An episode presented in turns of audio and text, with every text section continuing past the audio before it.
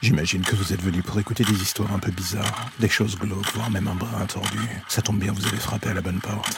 Prenez votre lampe torche, faites attention où vous allez marcher, et n'écoutez pas les hurlements au loin pendant le voyage qui va suivre. Bienvenue dans l'ombre des légendes.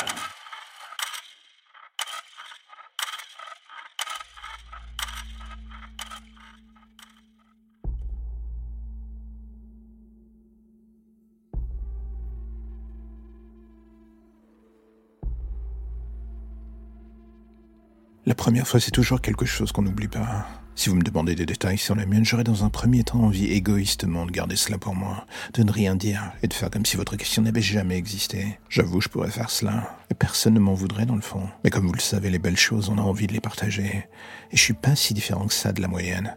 Je voudrais bien, mais dans le fond, je suis qu'un homme, avec ses forces et ses faiblesses. Alors du coup, si vous me demandez comment était ma première fois, j'ai envie de vous dire aussi imparfaite que je l'imaginais avant de la vivre.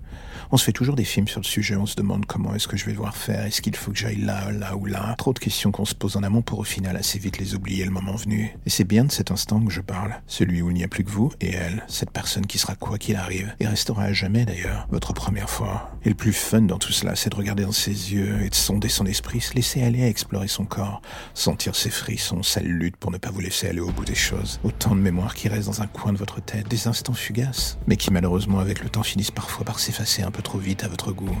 Alors c'est à ce moment précis que les contours de la personne que vous allez devenir commencent à se dessiner. Ce que vous avez vécu était trop bon, vous en voulez encore plus et toujours, d'une manière ou d'une autre d'ailleurs. Alors il faut recommencer, goûter à nouveau ce plaisir. C'est votre seul et unique but. Une sorte de course effrénée s'entame entre votre désir et votre raison, d'un corps à l'autre. Vous cherchez à retrouver le même degré de plaisir et d'excitation que cette première fois. Mais à terme, les choses deviennent mécaniques, imparfaites. Ces corps ne vous font plus rien, plus de satisfaction. Le plaisir est diffus, le dégoût commence à vous prendre. Ce que vous lisez dans ces yeux ne vous procure plus aucune joie, vous ne voyez que ce que eux voient. Un être perdu dans le propre tourbillon de ces névroses. Vous voudriez stopper, oublier, vous dire que ce sont eux qui ont tort. Mais tout comme eux, votre image est gravée dans un coin. Vous avez vu celui qui sommeille en vous. Et ça, plus rien ne peut l'effacer. Vous pensiez l'apaiser en lui offrant ses victimes. Mais la vérité est aussi amère que le goût du sang de cette femme gisant sur le lit. Rien n'y fera. Vous courez après un fantôme.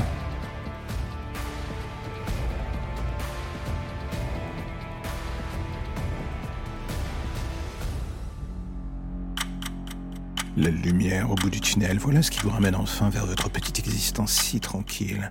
Plus d'ombre, plus d'histoire ou de légendes bizarres. Juste le quotidien qui revient frapper à votre porte en attendant de replonger d'ici demain matin vers de nouvelles zones pour le moins sombres. Vous avez déjà envie de revenir, je le sais. Mais patientez, chaque chose en son temps.